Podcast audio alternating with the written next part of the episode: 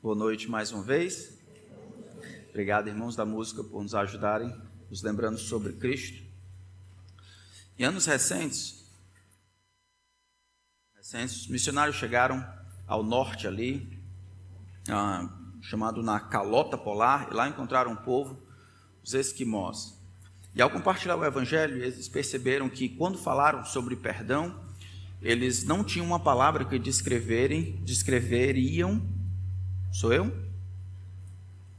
Ele então, não teria uma palavra para descrever o conceito bíblico de perdão. Depois de muito tempo tentando explicar a natureza de Deus e o que Deus havia proposto fazer em Cristo e conceder perdão aos homens, os não entendiam absolutamente esse conceito. Então, os missionários, na luta para explicar esse conceito tão importante do Evangelho, lutaram junto com os esquimós para produzir uma palavra que colocasse dentro o conceito de perdão. E a palavra saiu assim: Insumagidjunganeigermik. Insumagidjunganeigermik. Essa palavra, que é uma série de outras palavras colocadas juntas, significa não ser mais capaz de pensar sobre isso. E os missionários acertaram, então, quando começaram a descrever perdão como aquele ato sobrenatural da parte de Deus para nós e de nós para os outros, de resolvermos, em atitude graciosa, não lembrarmos mais ou não sermos mais capazes de pensar sobre isso. O perdão que Jesus ensinou é um perdão radical. É um perdão que vai muito além das, daqueles desculpas, daquelas, daquelas ideias que o homem tem de fazer passar por cima, ou de colocar, arrastar para debaixo do tapete, ou de simplesmente lutar ou tomar um ansiolítico quando pense sobre as coisas que aconteceram, as ofensas que sofreram. O perdão que Jesus elaborou, explicou com a sua própria vida e requereu dos seus discípulos é um perdão absolutamente sobrenatural. Mas Jesus afirmou que dentro da comunidade nós teríamos que viver de uma maneira a lidar com o pecado de maneira séria. Nós vimos isso em Lucas capítulo 17. Jesus, no versículo 1 e 2, falou sobre a, a necessidade de nos pormos guarda contra a má influência sobre os nossos irmãos, de não funcionarmos como pedras de tropeço mas muros de sustentação para os nossos irmãos. De maneira passiva ou ativa ou indiferente, nós não podemos nos colocar do lado daqueles que lutam contra o povo de Deus para influenciar pela nossa própria atividade ou passividade, influenciar os nossos irmãos para que eles pequem. Não vamos influenciar no sentido de empurrar, não vamos dar incentivo por meio do nosso exemplo. Mas como Jesus mesmo falou no início do versículo 1, é inevitável que existam pedras de tropeço. Com certeza elas virão. De dentro da comunidade, nós colocaremos barreiras, pedras por todos os lados, funcionando como muros de sustentação, todos alertas, como um muro, uns tijolos bem colocados, para que o pecado não entre dentro da comunidade, protegendo uns aos outros, segurando de mãos dadas para que o pecado não entre, não adentre dentro da comunidade. Mas, infelizmente, é inevitável que venham os escândalos cristianismo, então, bíblico, luta com o pecado de maneira séria. Por um lado, ele protege, por outro, ele perdoa. Por um lado, ele cuida para que evite-se por todas as formas que o pecado entre. Mas havendo essa entrada, ele confronta e corrige. De um lado, aqueles que são discípulos de Jesus vivendo em comunidade, eles fogem do pecado com todas as forças. Mas quando ele entra dentro da comunidade, nós corremos em direção a ele para destruí-lo. Nós protegemos nós perdoamos, nós cuidamos e nós confrontamos, nós fugimos dele, nós corremos em direção a ele para evitar que ele se alastre ainda mais. Então, Lucas capítulo 17, ainda o nosso Senhor está explicando como é a vida na comunidade, isso é, dos discípulos, como é a vida na igreja, como nós lidamos com o pecado, o mestre diz assim, em Lucas 17, verso 1 em diante. Jesus disse aos seus discípulos: É inevitável que existam pedras de tropeço, mas ai de quem é responsável por elas. Seria melhor para esse que uma pedra de moinho fosse pendurada a seu pescoço e fosse atirada no mar do que fazer tropeçar um destes pequeninos. Tenham cuidado. Se o seu irmão pecar, repreende-o. Se ele se arrepender, perdoe-lhe. Se pecar contra você sete vezes num dia e sete vezes vier para lhe dizer: Estou arrependido, perdoe-lhe. Então os apóstolos disseram ao Senhor: Aumenta-nos a fé. Ao que o Senhor respondeu: Se vocês tivessem fé como um grão de mostarda, diriam a esta amoreira: Arranque-se e transplante-se no mar e ela obedeceria. Vamos orar, irmãos, mais uma vez. Pai, nós lembramos que o Senhor é o juiz dos segredos. Tudo está patente e claro aos teus olhos. O Senhor sabe dos nossos corações, da nossa intenção. Hoje nós vamos estudar sobre esse assunto tão difícil. Todos nós, Senhor, como tu sabes, precisamos do teu perdão todos os dias. É pela tua misericórdia que eu e os meus irmãos não somos consumidos por causa dos nossos pecados.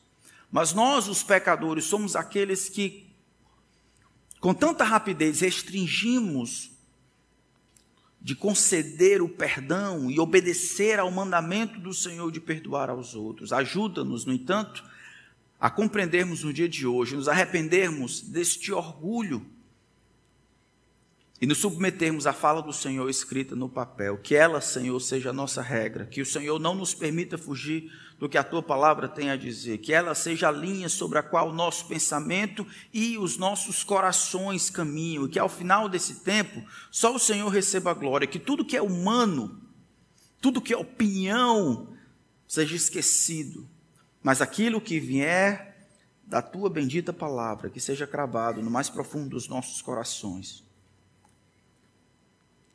porque nós precisamos disso, Senhor, com todo o nosso coração. Pedimos essas coisas no nome de Cristo. Amém. Jesus, então, aqui liga os dois grandes mandamentos: amar a Deus sobre todas as coisas, amar ao próximo como a si mesmo. Nós protegemos os nossos irmãos para evitar que o pecado entre na comunidade, nós não influenciamos os nossos irmãos positivamente quando eles acontecem, quando o pecado entra e isso acontece, nós corremos em direção a ele para tentar sanar, proteger, confrontar, corrigir, extirpar, dar a possibilidade de que este irmão ou esta irmã se arrependa e retorne para os caminhos do Senhor. A comunhão desta pessoa com Deus é a nossa missão. Nós vivemos para promover, a unidade do povo com Deus. Nós vivemos para ajudar as outras pessoas a estarem mais próximos de Jesus. O problema é que, inicialmente, nós não colocamos essas duas questões juntas. Nós achamos que é possível viver a vida tranquila no solo. Vivendo de maneira, achando que está tudo muito bem quando eu estou bem com Deus, ignorando que se eu não estou bem com os meus irmãos, se eu não estou alerta com aquilo que Deus está fazendo e aquilo que o diabo está fazendo no meio do povo, se eu não funciono como protetor e se eu não funciono como confrontador, como corretor, como instrumento de restauração, eu não posso dar o pulo do gato e passar pelo meu relacionamento com meu irmão para chegar até Deus. As duas coisas estão unidas. E é por isso que a primeira palavra do versículo 3 é: tenham cuidado. Tenham cuidado, ele diz, mantenham-se alerta, prestem atenção, saiba que esse negócio aqui não é brincadeira. Acordem para a vida. Tenham cuidado, porque isso vai acontecer no meio da comunidade normalmente. Não deveria ser estranho nós vermos casos de pessoas caindo em pecado ou funcionando como pedra de tropeço na vida dos outros. O que Jesus diz é que você não pode ser um deles. O que Jesus diz é que você não deve ser aquele que é o elo frágil, que é o, o tijolo que é mal colocado. Que quando o pecado vem e se apresenta, você abrecha por onde o pecado passa e contamina os seus irmãos. Tenham cuidado. Dentro de tudo isso aqui, Eu acredito que falando sobre esta segunda parte, que é a parte do perdão ou da confrontação, Jesus nos ensina três atitudes aqui que eu gostaria que nós colocássemos em prática nessa segunda parte. Digamos que nós nos esforçamos de toda maneira para não sermos pedra de tropeço, mas nós falhamos. Pecado surge na comunidade. Nossa responsabilidade é tomar três passos para resolver no processo de perdoar e restaurar. Nós identificamos confrontamos e perdoamos. Nós identificamos o pecado, nós confrontamos o pecador e perdoamos o pecado do pecador para que ele seja restaurado. A primeira coisa que precisamos ver aqui no versículo 3, então, é este identificar. Então, depois de ter dito acordem ao que ele falou do versículo anterior, tenham cuidado e ele começa a descrever uma cena legítima: se o teu irmão pecar contra ti, se um desses se tornar responsável por permitir que o pecado entre no meio da comunidade, se isto acontecer, ele não está pensando no pecado feito propositamente, propositadamente contra você, uma ofensa declarada. Ele está pensando não somente nesses, mas nos outros pecados em que você sabe que o seu irmão está pecando, está caminhando distante de Deus, e aquilo se torna uma pedra de tropeço ou uma influência negativa para com você, por amor àquela própria pessoa que está caminhando no, do, no caminho errado, no sentido contrário, você se apresenta para ajudar. E a primeira coisa precisa ser identificar. Coloca identificar porque para identificar pecado como pecado, a gente precisa, antes de tudo, se importar. Eu acho, irmãos, que um dos grandes males que nós temos hoje na nossa comunidade e em tantas outras é a falta de interesse pelos outros. Nós conseguimos construir uma, um hiato, um, um, um espaço entre a minha comunhão com Deus e a minha comunhão com os outros, que às vezes eu acho que nenhuma ponte consegue ultrapassar. Nós concebemos na cabeça que se eu estou bem, se eu estou fazendo isso aqui, se eu não estou fazendo nada de mal, se eu não estou ativamente contra os meus irmãos, significa que está tudo às mil maravilhas que é possível de fato ter um bom relacionamento, vivo relacionamento com Deus, enquanto eu não funciono como promotor de santidade dos meus irmãos, ou porque não quero fazer, ou porque não estou fazendo, ou porque não me importo em fazer. Eu tenho outras coisas. Só vamos identificar pecado na vida dos nossos irmãos se nós aprendermos a nos importar pelos nossos irmãos e olharmos para os outros e para nós mesmos e nos sentirmos como responsáveis e promotores e protetores dos nossos irmãos. Não é de hoje que Jesus, pela Escritura, compartilha um certo, uma certa amizade, uma certa irmandade, como a irmandade de Caim. Ele diz: Ó, oh, não ame o irmão de vocês, não, João capítulo 3, como Caim fez com Abel. Peraí, pai. Caim tinha uma coisa errada contra o seu irmão e o assassinou. Em outras palavras, a disposição que ele tinha não era de ajudar, mas era de destruir. Quando o Senhor o confronta, cadê teu irmão? O que ele diz é: ah, Eu vou ser tutor do meu irmão? Porque ele sabia que ele deveria exatamente ser protetor do seu irmão. Em 1 João capítulo 4, por favor, abram lá, para que vocês não fiquem achando que eu estou ligando a coisas que não foi ligado. 1 João capítulo 4, olha que texto interessante.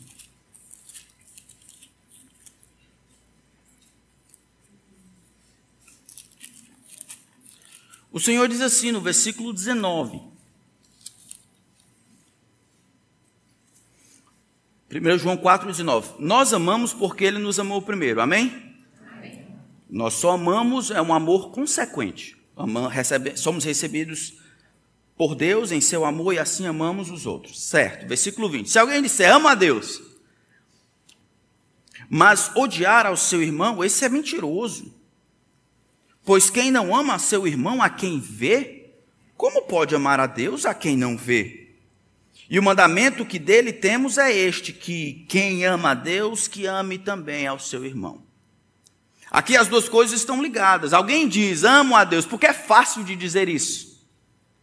Alguém se levantar e disser: Olha, eu amo a Deus, é fácil de alguém ouvir e acreditar. Agora, talvez se alguns de nós levantarmos, eu amo os meus irmãos aqui. Talvez os irmãos vão dizer: Não, como é que esse aqui não? Essa desassociação não está na cabeça de Deus. Deus uniu quando perguntou qual é o maior dos mandamentos, amar a Deus sobre todas as coisas, e apesar de não ter sido perguntado, Jesus responde: ao próximo como a si mesmo. O que Deus ajuntou, você e eu não deveríamos separar. Deus uniu na sua mente, no seu desejo, pelo bom relacionamento, que aqueles que o amam, amem também aos seus irmãos. E ele coloca uma palavra e diz, mas odiar ao seu irmão, verso 20, viu isso? Uma palavra forte. Para que a gente compreenda a palavra odiar, isso vai soar surpresa para alguns de vocês, mas para que a gente entenda a palavra odiar, vamos tentar definir o amor conforme aparece aqui. No 1 João, no capítulo 4, Jesus, o Senhor está definindo aqui amor. Versículo 9 diz assim, ó, de 1 João 4. Nisso se manifestou o amor de Deus em nós. O amor de Deus, ele apareceu em Deus, em haver Deus enviado o seu Filho ao mundo para vivermos por meio dele. Nisto consiste o amor. O conteúdo do amor, a definição do amor, não é que tenhamos amado a Deus, mas em que Ele nos amou e enviou, enviou o seu Filho como propiciação pelos nossos pecados. Duas coisas saltam desse texto aqui. Amor não deveria ser encontrado uma boa definição no dicionário. Para a gente entender amor, a gente vai para a cruz. Nisto consiste o amor. Não em que nós tenhamos amado a Deus, mas que Deus nos amou. Agora, eu sei quem é Deus, você sabe quem é você? O amor de Deus, então, essencialmente é um amor gracioso, um amor voluntário, um amor que toma a iniciativa, um amor que não é abstrato, é um amor que é concreto, que foi provado dois mil anos atrás. O amor ideia, o amor do mito da caverna, o amor do desejo, o amor do sofrimento, o amor que fica parado e não transpõe o desejo e se materializa na prática, isso não é amor bíblico. Isso pode ser outra coisa. Sentimento legal, se condoer e tudo. Mas quando Deus define amor, ele diz: nisto consiste o amor não é que nós tenhamos amado a Deus, ou seja, não é um amor de barganha, não é um amor de, de amar a quem me ama, mas em que Ele nos amou, Ele tomou a iniciativa, desejou o melhor para nós, é o que diz o versículo 9, para vivermos por meio dele. E Ele entregou o seu filho então para remover o obstáculo, ele se tornando o sacrifício que absorve a ira de Deus, que é a propiciação. Se amor, pela Escritura, é o desejo de fazer o bem e o esforço para que esse bem aconteça, é não somente o desejo pelo bem do outro, mas o sacrifício e as decisões e a materialização desse desejo, mesmo à custa de algo importante como o Filho de Deus, para que esse bem aconteça. Se isso é amor, segue-se que ódio é quando eu, muito embora desejo ou não desejo, quando desejo, isso não se materializa na prática. Isso é ódio. Quando Lucas capítulo 14 descreve Jesus dizendo aos seus discípulos, grandes multidões o seguiam e ele passou a dizer-lhes dizendo: Se alguém não aborrece. Lembra desse texto? Seu pai, sua mãe. Se alguém não amar menos seu pai, sua mãe, seus filhos e a sua própria vida, a palavra lá é a mesma daqui. Algumas versões antigas vão dizer: se alguém não odeia. O amor que Jesus requer, ódio naquele sentido, não é o desejo pelo mal do pai não é a decisão ativa pela, pelo destroço e a desgraça do pai, mas amar o pai menos do que ama Jesus.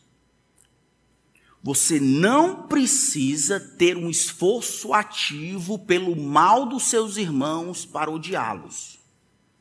Basta simplesmente que você acredite na ideia tosca e errada que ser passivo e não desejar e se esforçar para o bem dos seus irmãos aconteça, que você os ama menos do que eles deveriam ser amados.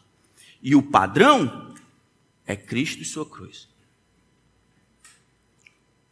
O padrão é o que Jesus fez na cruz.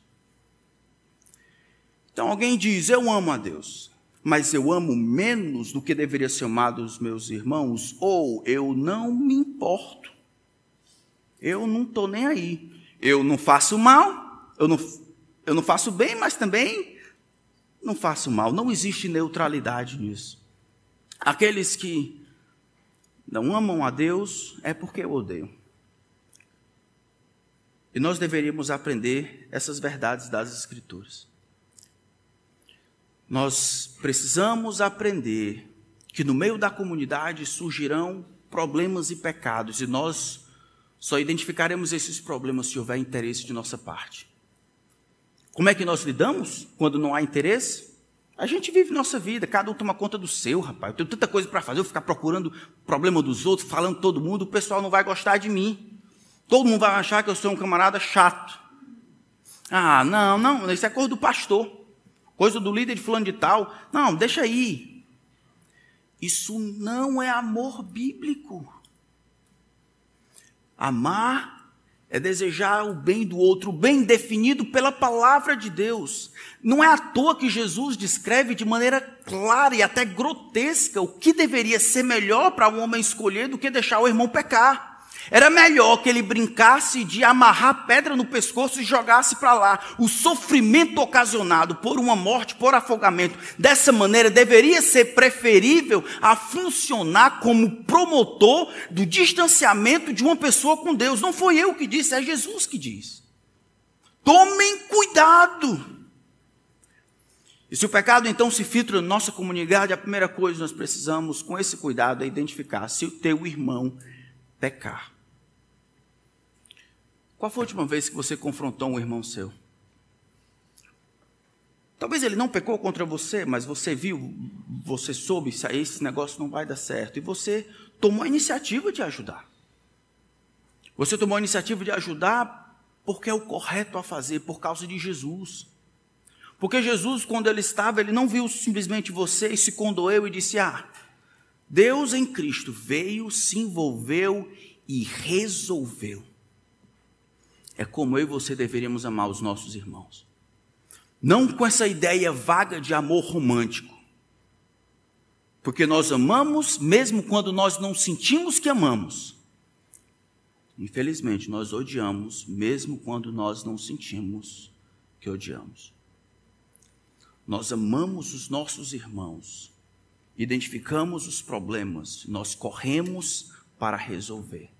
Essa é a primeira atitude nós identificamos os problemas ou os pecados dos nossos irmãos e corremos para cima. Mas o texto diz mais, voltando para Lucas capítulo 17, ele diz: se o teu irmão pecar, você identificou, você identificou o pecado, o texto diz: repreenda-o. E aqui eu, em vez de repreender, coloquei como confrontar. Então, primeira atitude nesse processo todo de perdão é identificar. Você só vai identificar se você se importar. E agora você vai para cima, para ajudar. Você confronta ou repreende o irmão. A palavra confrontar e repreender aqui não é de acusar, porque como nós acabamos de cantar, estamos todos no mesmo dentro do mesmo saco, do mesmo bojo. Amém? Não existe, não há homem que não peque. Nós precisamos da ajuda uns dos outros, porque não há homem que não peque. Precisamos da ajuda uns dos outros para vermos. Mas uma das coisas que nós precisamos ver nesse texto é que nós confrontamos pecado. Nós não confrontamos a diferença de opinião, nós não confrontamos o que nós achamos que deveria ser, o que deveria ser feito da maneira que eu acho que deveria ser feito, nós não confrontamos as coisas que eu não gosto e eu vejo em você, nós confrontamos pecado. O texto diz: se o seu irmão pecar. Não é seu irmão fizer algo que você simplesmente não gosta, ou fizer algo diferente daquilo que você acha que ele deveria fazer, ou fizer algo diferente, ou menor, ou maior, ou, ou... opinião não está aqui. Assim como não existe crime quando não há previsão legal, não existe pecado quando a natureza de Deus não é deturpada ou ofendida e a natureza de Deus está no livro santo. Não é o que você pensa, não é o que eu penso, não é o que você gosta, o que eu gosto, não é o que você imagina, é o que Deus tem dito em Sua palavra.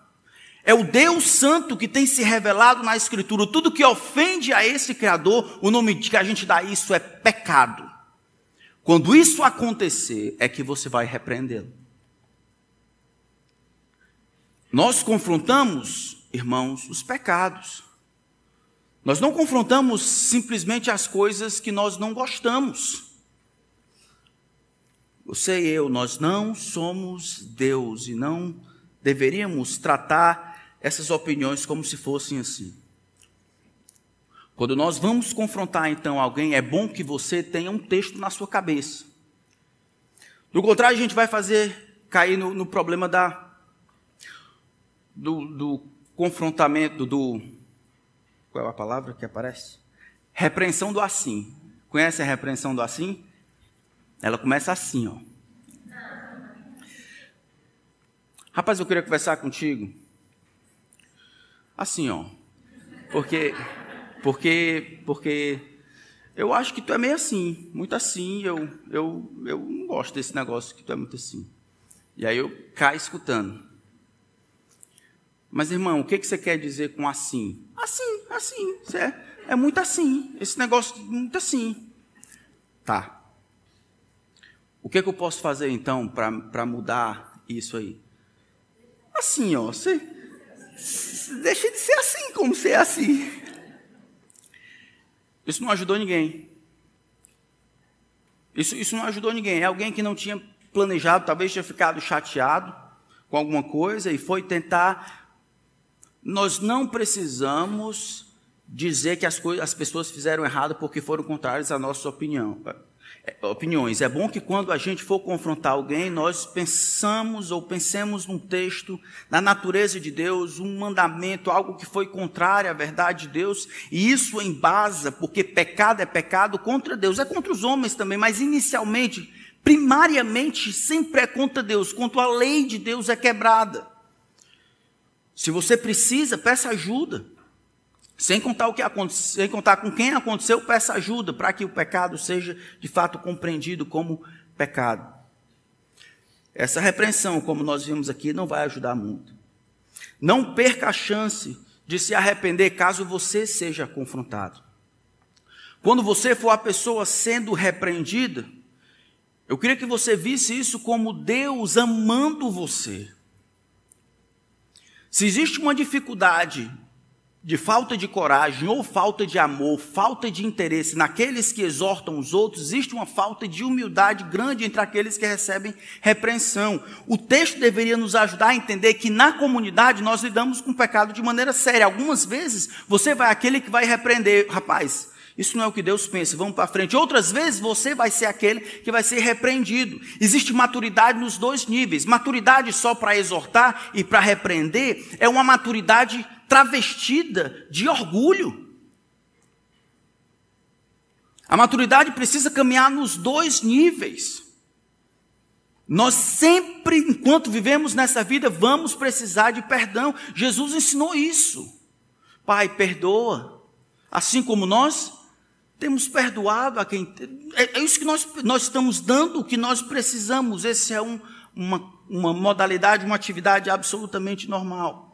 É quando é repreendido, o texto diz que há a possibilidade de se arrepender. Mas existem muitas maneiras, irmãos e irmãs, de você lidar com o pecado quando você for repreendido. Em 1 João, mais uma vez, no capítulo 1, Lembram lá no versículo 9? É o que a gente quer ver. Se confessarmos os nossos pecados, Ele é fiel e justo para nos perdoar os pecados e nos purificar de toda injustiça. Mas esse é o ponto alto. Dois versículos atrás, começando no versículo 7, ele diz: Se dissermos que não temos pecado, fazemos mentiroso. Alguém repreende, já viram isso? Alguém repreende você? E a pessoa diz: Não, Foi isso não, não foi bem assim não. Essa é uma maneira de lidar com o pecado, fingindo que ele de fato não existe. Mas na frente ele vai dizer: se mantivermos, se andarmos na luz, se andarmos nas trevas, nós não mantemos comunhão com ele. Em outras palavras, uma outra maneira de lidar com o pecado é diminuindo a sua importância. Não, mas não é assim não. Ou levando o pecado na esportiva, achando que tudo vai acabar bem, tudo vai ser normal, que isso é isso é coisa demais, é querer ser santo demais. Está todo mundo fazendo assim, eu faço só um pouquinho. A única escapatória que nós temos, a única maneira de lidar corretamente com o pecado é concordar com o que Deus diz a respeito daquilo. Isso é confessar, é acreditar no julgamento que Deus diz para aquela atitude e assim confessar, concordar e alcançar a misericórdia. Quem cobre as transgressões jamais prospera. É o quem confessa e deixa que alcança misericórdia. Não muito tempo atrás eu estava aconselhando alguém a repreender outra pessoa pelos seus pecados. E essa pessoa que falava comigo, pedindo conselho para exortar uma outra pessoa, diz assim: Pastor, fala o senhor com ela. Ela não me escuta e não escuta ninguém, porque eu sou uma pessoa normal. Isso é mais comum do que do que a gente pode imaginar, irmãos. Qualquer cristão discípulo de Jesus, com a Bíblia aberta, pode dizer para qualquer pessoa que a pessoa está errada. Ela não deveria precisar de alguém com outro status para poder ser convencida de que Deus está dizendo que ela está errada. Mas nós fazemos essas distinções. Perdemos a oportunidade de nos arrependermos. Temos uma dificuldade de aceitar repreensão. Pergunte para você: será que os seus amigos, suas amigas diriam que você não é tão fácil de receber repreensão? Você, a última vez que foi repreendida, você lidou com o pecado, confessando, ignorando, diminuindo a sua intensidade, fingindo que ele não existe, ficando calado, amuado, lutando contra, devolvendo, retaliando, se vingando, como se fosse uma coisa pessoal? No livro de Provérbios, uma das maneiras mais claras de perceber a maturidade de alguém não é o que ela sabe, nem o que ela fala tantas vezes, mas como ela responde à crítica. Como ela responde à reprovação, como ela responde à repreensão. Não repreenda o zombador, Provérbios 9, versículo 8 e 9. Não repreenda o zombador para que ele não odeie você. Você já ficou com raiva de alguém porque ele lhe disse a verdade? Repreenda o sábio e ele o amará mais. Dê instrução ao sábio e ele se tornará mais sábio ainda. Ensina o justo e ele crescerá em prudência. Repreende o tolo e ele se voltará contra ti. Quando você olha por cima daquele irmão ou daquela irmã que diz que você está errado porque aquela irmã ou aquele irmão é uma pessoa normal. Às vezes ela não sabe nem muito das coisas. Só viu que você fez alguma coisa errada, mas você você estudou, você é mais velha, você é pastor, você e aí você desmerece o que está sendo dito. Você não se demonstra sábio. Isso é tolice e orgulho. A repreensão, a maneira como respondemos à repreensão, é uma das formas mais claras de percebermos onde nós estamos. A comunidade dos discípulos precisa levar o pecado a sério. Proteger e perdoar são as únicas saídas. Impedimos a entrada do pecado, lidamos com ele de frente. Protegemos e nos aguentamos para que ele não entre, mas quando ele entra, agora é todo mundo contra ele. Nosso irmão, nossa irmã não pode pecar confortavelmente no nosso meio. E um dia será eu. E aqueles que me amarem não permitirão que eu permaneça e peque confortavelmente, como se fosse uma coisa absolutamente normal. Se o teu irmão pecar, o texto diz, repreende-o. Se ele se arrepender, perdoa-lhe. O texto continua e fala de, voltando para Lucas 17, e fala de esse homem arrependido, voltando dizendo: Estou arrependido sete vezes no dia. Perdoa-lhe. Eu quero que você tente imaginar aí, tá? Digamos que você tenha um filho que tem dificuldades com drogas, ou um filho que é desobediente, ou um marido que talvez seja alcoólatra, ou uma esposa que tem dificuldades com ira, com gritaria. E aí você está vivendo, você tem, Deus lhe dá a graça de você ter um dia, o dia da família. E naquele dia, seu filho, ele volta para você sete vezes. Ele faz uma coisa errada e você vai lá, filho, isso aqui está errado diante de Deus. Olha o que a Bíblia diz. Tá, pai, tá, pai, perdão. E você perdoa. Isso acontece três de manhã, três de tarde e uma de noite. Ah, não é à toa que os discípulos vão dizer a Jesus o quê? Aumenta-nos a fé. Não, peraí. Isso está dizendo. O senhor está dizendo que a pessoa volta e diz que está arrependida. É fácil assim? Não.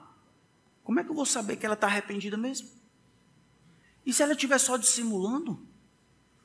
Não, não, não, não. Eu quero uma garantia. Eu quero uma, uma garantia de que ela não vai fazer de novo.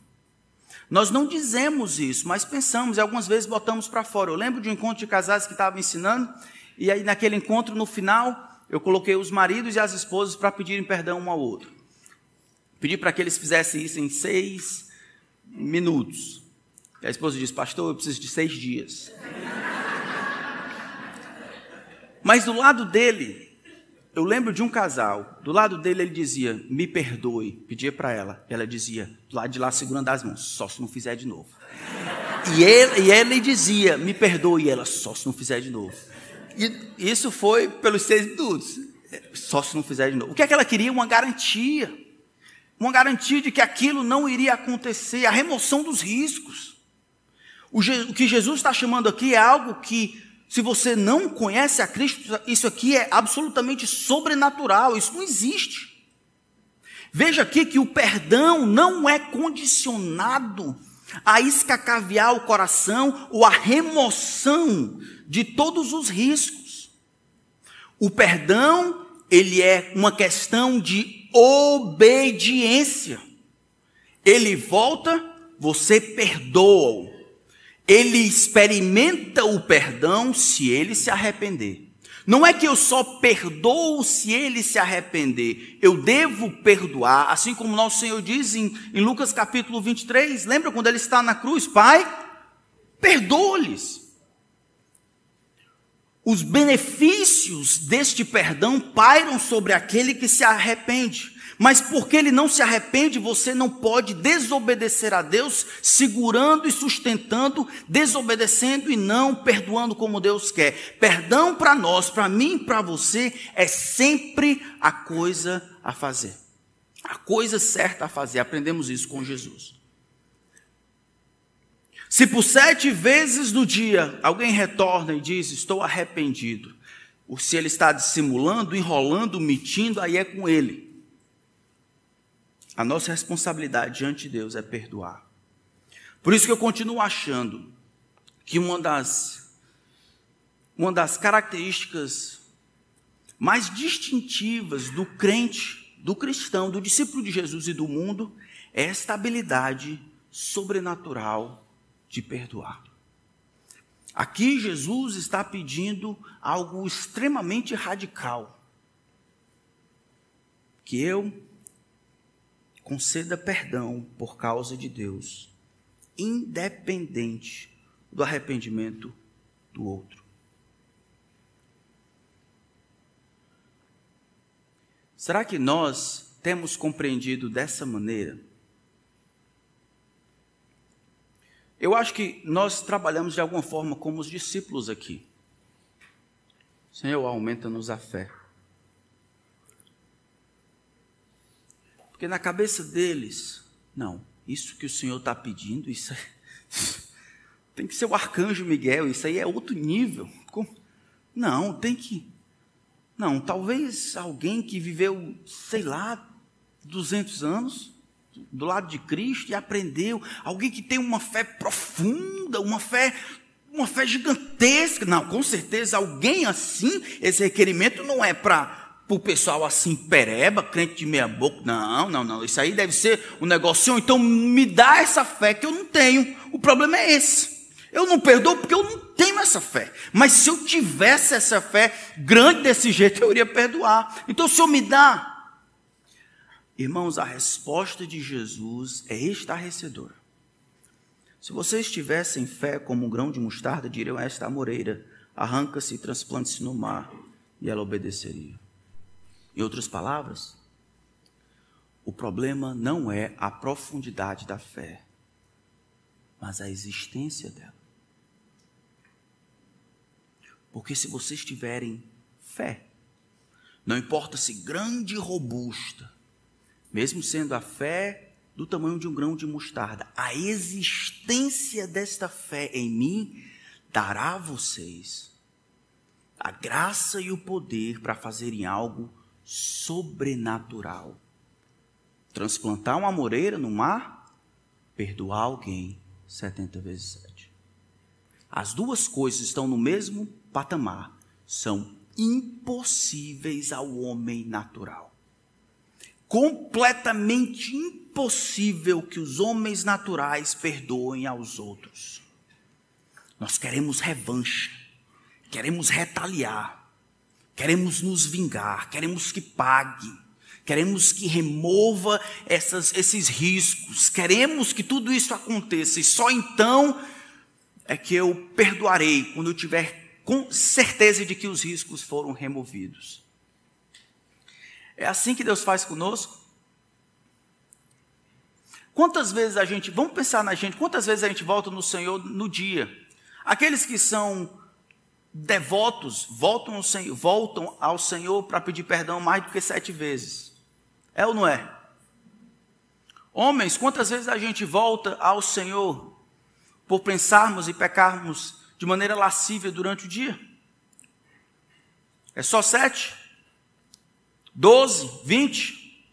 Quantas vezes pensamos que os recursos deste mundo vão trazer as coisas que nós de fato precisamos?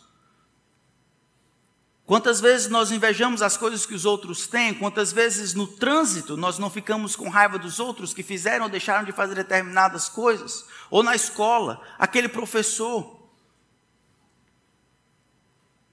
É mais do que sete?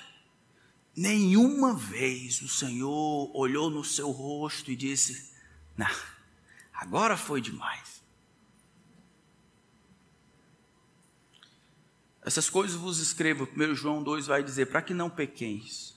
Se todavia alguém pecar, temos o advogado junto ao Pai, Jesus Cristo, justo. E Ele é a propiciação, ou o meio pelo qual Deus Santo se torna propício pelos nossos pecados. Se confessarmos os nossos pecados, Ele é fiel e justo para nos perdoar os pecados e nos purificar de toda injustiça. Jesus não está pedindo ou ensinando algo que ele mesmo não tenha feito. Todos os dias nós batemos no céu Todos os dias, aqueles que refletem, quando chegamos no final do dia, nós colocamos diante da mesa uma sucessão de fracassos, livros que não foram terminados, mas foram começados, ligações que não foram feitas, falta de amor, intransigência, raiva, gritaria, frustrações, inveja, todas as coisas estão patentes diante de Deus. E lá nós apresentamos para o Senhor, Senhor, de novo. De novo, eu queria pedir que o Senhor, por causa daquilo que Cristo fez, perdoasse esses pecados de novo. Mais uma vez. Eu estou aqui mais uma vez. E o que eu escuto de lá para cá é: eu, eu tenho poder e dignidade no meu sacrifício suficiente para perdoar você mais uma vez. E nunca mais escolher lembrar Tiago, daqui para frente agora é tudo novo. Toda noite é isso que ele diz. Tiago, tudo novo. Dali passou. Vamos para frente. Somos nós que seguramos os homens. Nós, que somos aqueles que de todos os outros deveríamos compreender perdão de uma maneira diferente. Os anjos nunca precisaram de perdão, mas eu e você, todo santo dia. Somos nós que seguramos e encontramos desculpas, desculpas para não perdoar. Perdão não é algo fácil, no entanto. Não quero que você pense que é algo sim, simplesmente que você faz uma vez e aquilo está terminado. Um dos chefes dos Apalaches lá nos Estados Unidos, três séculos atrás, Masquepeton, ficou profundamente comovido com o discurso do missionário sobre a oração da morte do nosso Salvador. Pai, ele escutou o missionário dizendo: perdoa-os. No dia seguinte, um bando de índios estava se aproximando e nesse bando estava um grupo de homens segurando um homem que havia assassinado o filho do cacique, né, do chefe dessa tribo. Esse homem, ele havia viajado junto com o filho desse Masquepeton, e aí no meio do caminho ele acabou assassinando, mas disse para todo mundo que havia que o menino tinha caído de uma de um precipício. Dois outros índios viram, denunciaram e agora ele está trazendo o assassino para Masquepeton. Mas Quepeton, com uma voz trêmula, correu em direção ao homem, com uma machadinha no cinto, até que ficar cara a cara com o assassino do seu filho. Ele disse para o homem: Você merece morrer. Eu enviei o meu filho com você, seu companheiro de confiança. Você traiu minha confiança e cruelmente matou meu único filho. Você causou a mim e a minha tribo o maior dano possível. Você merece morrer. Mas pelo que eu vi do missionário na fogueira do acampamento ontem à noite, eu, se não fosse por isso, eu já teria enterrado essa, essa machadinha na sua cabeça. O missionário nos diz que o grande Deus perdoa e por causa disso devemos perdoar até o maior erro. Você tem sido o meu pior inimigo, mas Quepeton disse, merece morrer. Mas, como o grande Deus disse para perdoar, eu perdoo você. E puxando apressadamente o chapéu de guerra sobre o rosto, ele se curvou, começou a cavalgar com lágrimas nos seus olhos. Por anos, mas Quepeton viveu uma vida cristã devotada, pregou a muitas tribos e depois de influenciar muitos da sua própria família, ele acabou influenciando os seus colegas, né, o seu da sua tribo, para não fazerem retaliação, dizendo que a espada do Espírito, que era a palavra de Deus, deveria ser a nossa última arma. Mas um chefe da outra tribo, sabendo disso, foi em direção a ele e, fazendo um assalto, abateu o chefe convertido friamente. Enquanto estava morrendo, ele disse: Vamos, Masquepeton, vamos, revide. Ele disse: Não, a custo da minha própria vida. Eu quero modelar o que Jesus fez por mim. Eu perdoo você. Eu perdoo você. E aí, gaguejando por causa do sangue na boca, ele acabou falecendo. Perdoar custa. Perdoar custa, às vezes custa, custa caro. É um risco que se corre em obediência a Deus. Mas nós precisamos, como servos de Jesus Cristo, aprender que essa é a vontade de Deus. Algumas conclusões para nós terminarmos aqui. A primeira delas, viver em comunidade significa perdoar e ser perdoado, proteger e cuidar, você precisa cultivar isso, permitindo que os outros repreendam você quando você pecar contra eles. Se, a, se, a, se a, o confronto chegar, se arrependa ao invés de justificar. Se arrependa ao invés de se explicar. Se arrependa ao invés de ignorar ou fingir que o pecado não existe. Não imagine que você está acima das outras pessoas por não cometer as falhas. Perdão é o único remédio para o pecado, e arrependimento é a única resposta à repreensão. Perdão nunca está ligado ao tamanho da nossa fé. Perdão está ligado à nossa obediência. Perdão nunca está ligado ao tamanho da nossa fé. Perdão está ligado à nossa obediência. Talvez você possa estar pensando, não, mas como assim? Como, quais, são, quais são as características de um perdão? Em primeiro lugar, perdão não significa esquecer. Significa decidir não lembrar, trazer à baila, lançar em rosto, tratar o outro como se aquilo de fato ainda existisse. Não é não esquecer, isso é impossível mas escolher não lembrar. Perdoar não significa que você não sente mais a dor causada pela ofensa. A dor ainda existe e ela vai ficar por algum tempo, não pode ficar para sempre, mas como um estágio. Perdoar alguém não significa que você não deseja que a justiça seja feita. Se alguém roubar você, você deve perdoar e depois chamar a polícia, ligar para o 190. Perdoar alguém não significa que você deseja que a justiça não seja feita. Perdão raramente acontece uma única vez. Eu acho essa uma das razões porque Jesus falou 70 vezes 7. Você resolve perdoar de tarde. Antes de chegar no final do dia, aquele negócio vem de novo, é ou não é? Não vem não? Aquela fulano de tal fez isso. Ah, e aí você tem que lembrar que por obediência você decidiu perdoar, decidiu abrir mão de retaliação e entregar a Deus. Talvez por isso 70, 70 vezes 7. Perdoar como Deus perdoa significa que renunciamos à vingança. Perdoar como Deus perdoa significa resolver, decidir, num ato de obediência e graça, fazer o bem e não o mal. Base Romanos capítulo 12, vencer o mal com o bem. Perdoar como Deus perdoou significa caminhar para restaurar esse relacionamento que o pecado destruiu.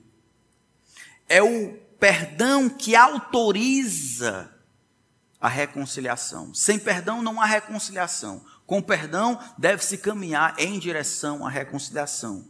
Foi assim que aconteceu com José. Então, na comunidade dos discípulos, nós levamos o pecado a sério, irmãos. Eu espero que você tenha entendido que aqui a gente não está para brincar. Nós protegemos um ao outro, não sendo influência na vida dos outros, maléfica, mas quando o pecado entra, nós corremos para ele, para proteger uns aos outros de aquilo se alastrar e piorar. Nós fugimos dele, mas quando ele entra, nós fugimos ou corremos em sua direção para repreender e corrigir. Nessa segunda parte, então, nós identificamos o pecado, nós confrontamos o pecador e nós perdoamos. Eu queria que a nossa igreja fosse conhecida pelo perdão que se mostrou em Cristo, sem rancor, sem murmuração, mas pelo perdão que evidenciou em Cristo, que sobrepõe-se a qualquer outra, a, gravidade do pecado ou coisas assim. Se você guarda no seu coração mágoa e ressentimento contra alguém, isso é pecado diante de Deus. E não é o que ele fez ou ela fez com você que justifica você desobedecer a Deus. Deus ordena que você perdoe.